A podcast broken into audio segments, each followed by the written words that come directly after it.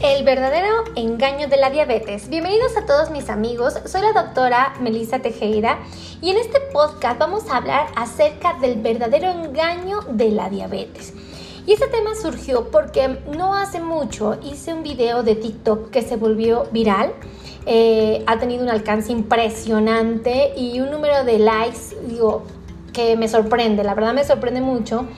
Y de igual manera, así como tuvimos una, la, oportunidad de que este video se, se disgregara por todos lados y tuviéramos la oportunidad de que mucha gente le diera like, de que le gustó, de igual manera aparecieron muchos hates, ¿no? E, este tipo de personas que hacen comentarios negativos y que definitivamente te sorprende eh, el, el, pues el pensamiento que tienen muchas de las personas que viven con diabetes.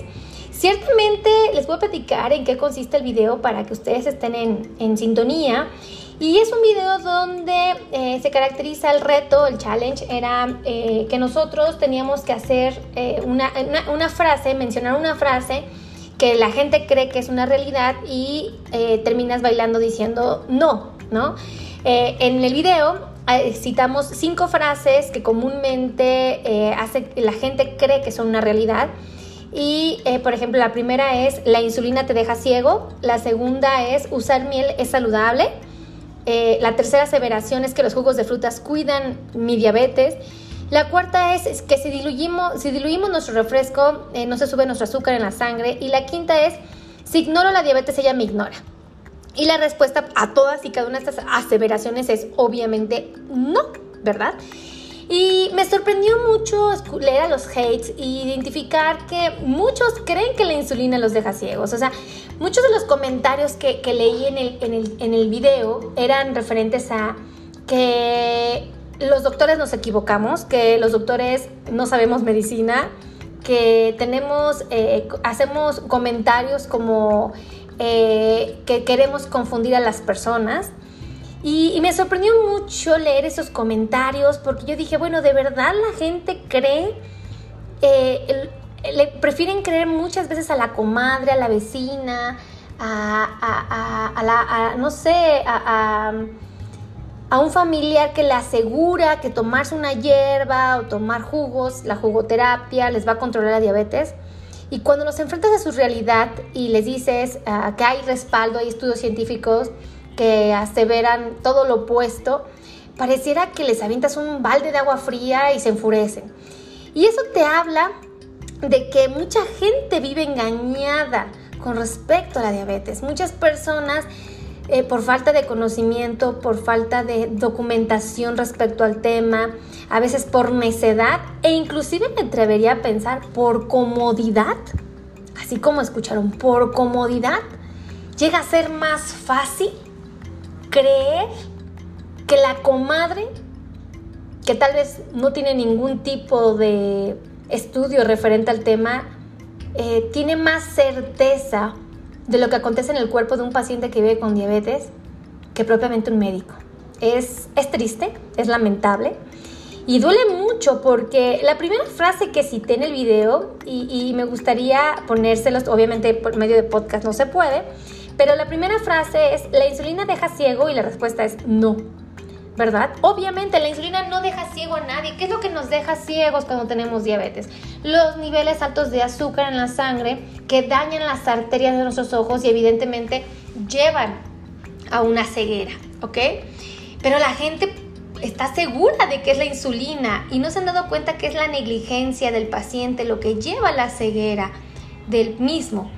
¿Y cuántas veces no hemos escuchado la historia del famoso primo, tío, compadre que, que dice, no, hija, es que ¿qué crees que, que el compadre quedó ciego después de usó la insulina? No, no, no, no. ¿Cuántos años tuvo el compadre de la diabetes?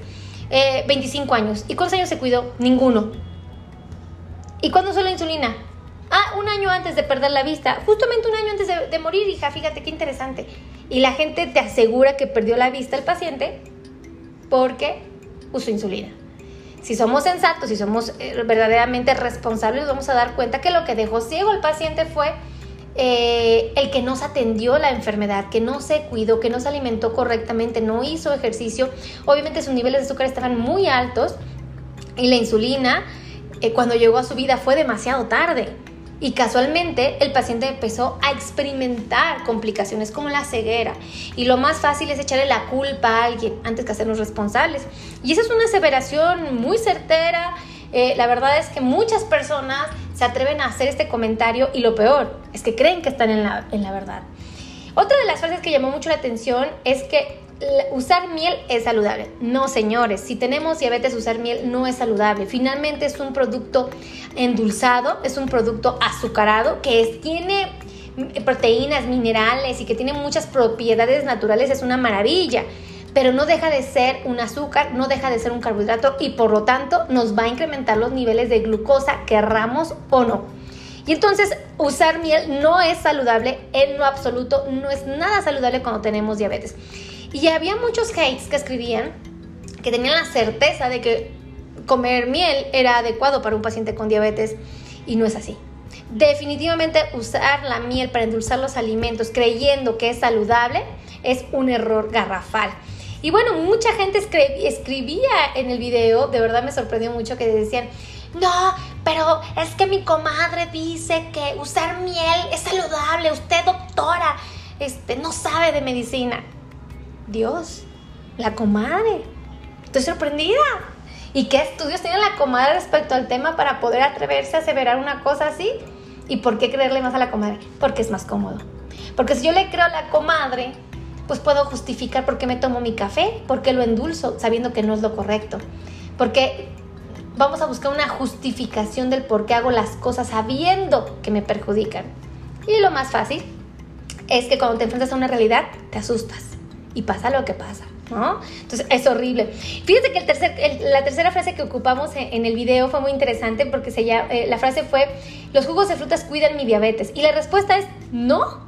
Todos sabemos y hemos hecho muchos videos respecto al tema, muchos podcasts respecto al tema, y todos sabemos que cualquier jugo eh, que sea de frutas, va a tener una cantidad impresionante de carbohidratos y por lo tanto nos va a subir muchísimo los niveles de glucosa por muy saludables que sean las frutas, por, muy por mucha nutrición que nos ofrezcan, por muchos minerales que nos ofrezcan, definitivamente comerse las frutas en jugo es un error horrible porque incrementan los niveles de glucosa de una manera acelerada y esto perjudica la salud de un paciente que vive con diabetes. Pero la, gente aseguraba, y si no vayan a TikTok y revisen el video, se van, a, se van a sorprender de los comentarios de las personas. Yo estaba así como anodada diciendo, de verdad en qué mundo estamos parados que la gente tiene la seguridad de que lo que dice el compadre, la comadre, la vecina, la amiga, la prima, la tía, es una realidad. Y solamente porque lo dice alguien que platica la historia de un familiar que le fue bien.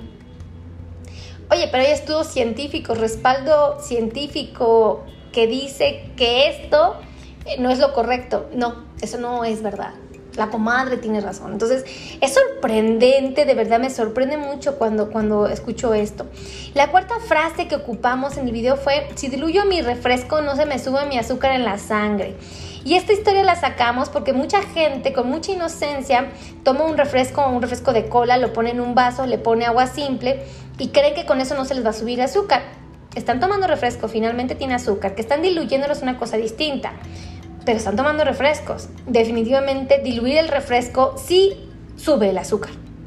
O sea, ¿por qué? Porque estás nada más diluyéndolo. Eso no significa que no estás consumiendo azúcar, solamente estás dividiéndola o haciendo que el producto te dure más, pero estás consumiendo azúcar. Entonces te va a subir el azúcar en tu sangre. Definitivamente no es una ah, decisión adecuada. Y la última es la que me encantó fue, si ignoras a la diabetes, ella me ignora. No, la diabetes, si tú le ignoras y finges que no tienes diabetes, el paciente que aquel que dice, ah, sí le ignoro y no pasa nada, total, a ver qué sucede, seguramente la enfermedad no me va a hacer nada. Eh, es un error muy grande porque la diabetes no te ignora. El que tú le ignores como paciente no significa que ella te va a ignorar a ti. Ella va a seguir evolucionando, va a seguir su curso natural de la enfermedad y evidentemente va a deteriorar nuestro cuerpo. Si nosotros hacemos algo porque la enfermedad se controle, definitivamente vamos a gozar de mucha salud. Vamos a poder preservar la salud de nuestros ojos, vamos a poder preservar la salud en nuestros riñones y vamos a poder preservar la salud de nuestros pies. Vamos a evitar amputaciones, que es lo que tan aterrados nos tiene muchos de los pacientes que vivimos con diabetes. Y fíjense qué interesante. El título se llamó El verdadero engaño de la diabetes. Y el engaño radica en la falta de educación, en la falta de conocimiento, en la, en la falta de interés por aprender del tema. Yo estoy convencida y ustedes saben que yo hago estos podcasts, hago estos videos de YouTube, hago estos videos eh, educacionales con el objetivo de transmitir conocimiento a las personas con un vocabulario sencillo, práctico, no técnico, lo menos científico posible, con las terminologías menos eh, científicas posible, para no generar confusión eh, y que la gente pueda recibir estas herramientas y las aproveche. ¿No? Ustedes saben perfectamente que los videos que yo hago son con intención de ayudar a las personas, pero me sorprende mucho. Hay mucho que hacer, hay mucho por qué trabajar, hay mucho que transmitir, mucho conocimiento que hay que brindar a las personas para que la falta de educación en el tema no los lleve a cometer imprudencias que les cuesta la vida. ¿no? Es, es yo estoy verdaderamente aniquilada decepcionada, triste, me siento desanimada de ver que tantas y tantas personas eh, se aferran a un conocimiento empírico, a un conocimiento burdo, a las pláticas de los chismes de los primos, de los amigos, de los vecinos. me desanimó, me decepcionó, pero ¿saben qué? Mm, al mismo tiempo, después de vivir esta frustración y este enojo, empecé a sentir un sentimiento de mm, rabia, pero una rabia positiva, donde todas las emociones empezaron a conjugarse y empezaron a trabajar con un solo fin, y es, ok, tengo mucho trabajo que hacer, tengo mucho por qué trabajar, tengo mucha gente que transmitirle conocimiento, y yo estoy convencida que muchos lo van a recibir con mucha educación, con mucha responsabilidad, con mucho entusiasmo, con mucha confianza. Y aquellos que lo reciban con, esa, con esa carga energética, estoy segura que les va a ir muy bien, porque van a tomar las mejores decisiones y van a poder preservar la salud. Y aquellos que sean rebeldes, pues finalmente están buscando una justificación para, para acreditar el por qué están tomando decisiones que autodestruyen su vida y que al rato van a tener buscando al culpable. Y el culpable nunca van a ser ellos, siempre van a buscar a alguien más. Y aquellos que piensen con madurez, con responsabilidad, con compromiso, que pretendan gozar de salud, que quieran demostrarle a su familia cuánto la aman, son aquellos que se van a preparar para combatir la enfermedad y evidentemente envejecer con mucha dignidad, con mucha salud y con mucho bienestar. Así es que amigos, gracias por estar en este podcast. Me siento muy bendecida de que hayan acompañadome en toda esta transmisión. Me siento muy contenta de que ustedes me hagan favor de escuchar mis audios y me hagan favor de compartirlos. Por favor, si les gustan estos podcasts, compartan, compartan, compartan, compartan, compartan, compartan, compartan estos podcasts. Y de igual manera los voy a invitar a que se suscriban a mi canal de YouTube para que se documenten, eh, adquieran más herramientas, puedan utilizar esta información que con mucho cariño y con mucho respeto y con la mejor de las intenciones eh, les brindo a través de las redes sociales. Vayan a mi canal de YouTube que se llama Melisa Tejeda, como mi nombre. Mi nombre se escribe con doble S, Melisa Tejeida se escribe con T de Tito, E de elefante, J de jamón, E de Ignacio, E de elefante, perdón, I de Ignacio, D de dedo y A de árbol, Tejeida. Así es que muchísimas gracias a todos mis amigos de podcast. Yo espero que este eh, podcast les haya gustado. Así es que compartan, compartan, compartan. Los quiero a todos y muy buenas tardes. Hasta luego. Bye.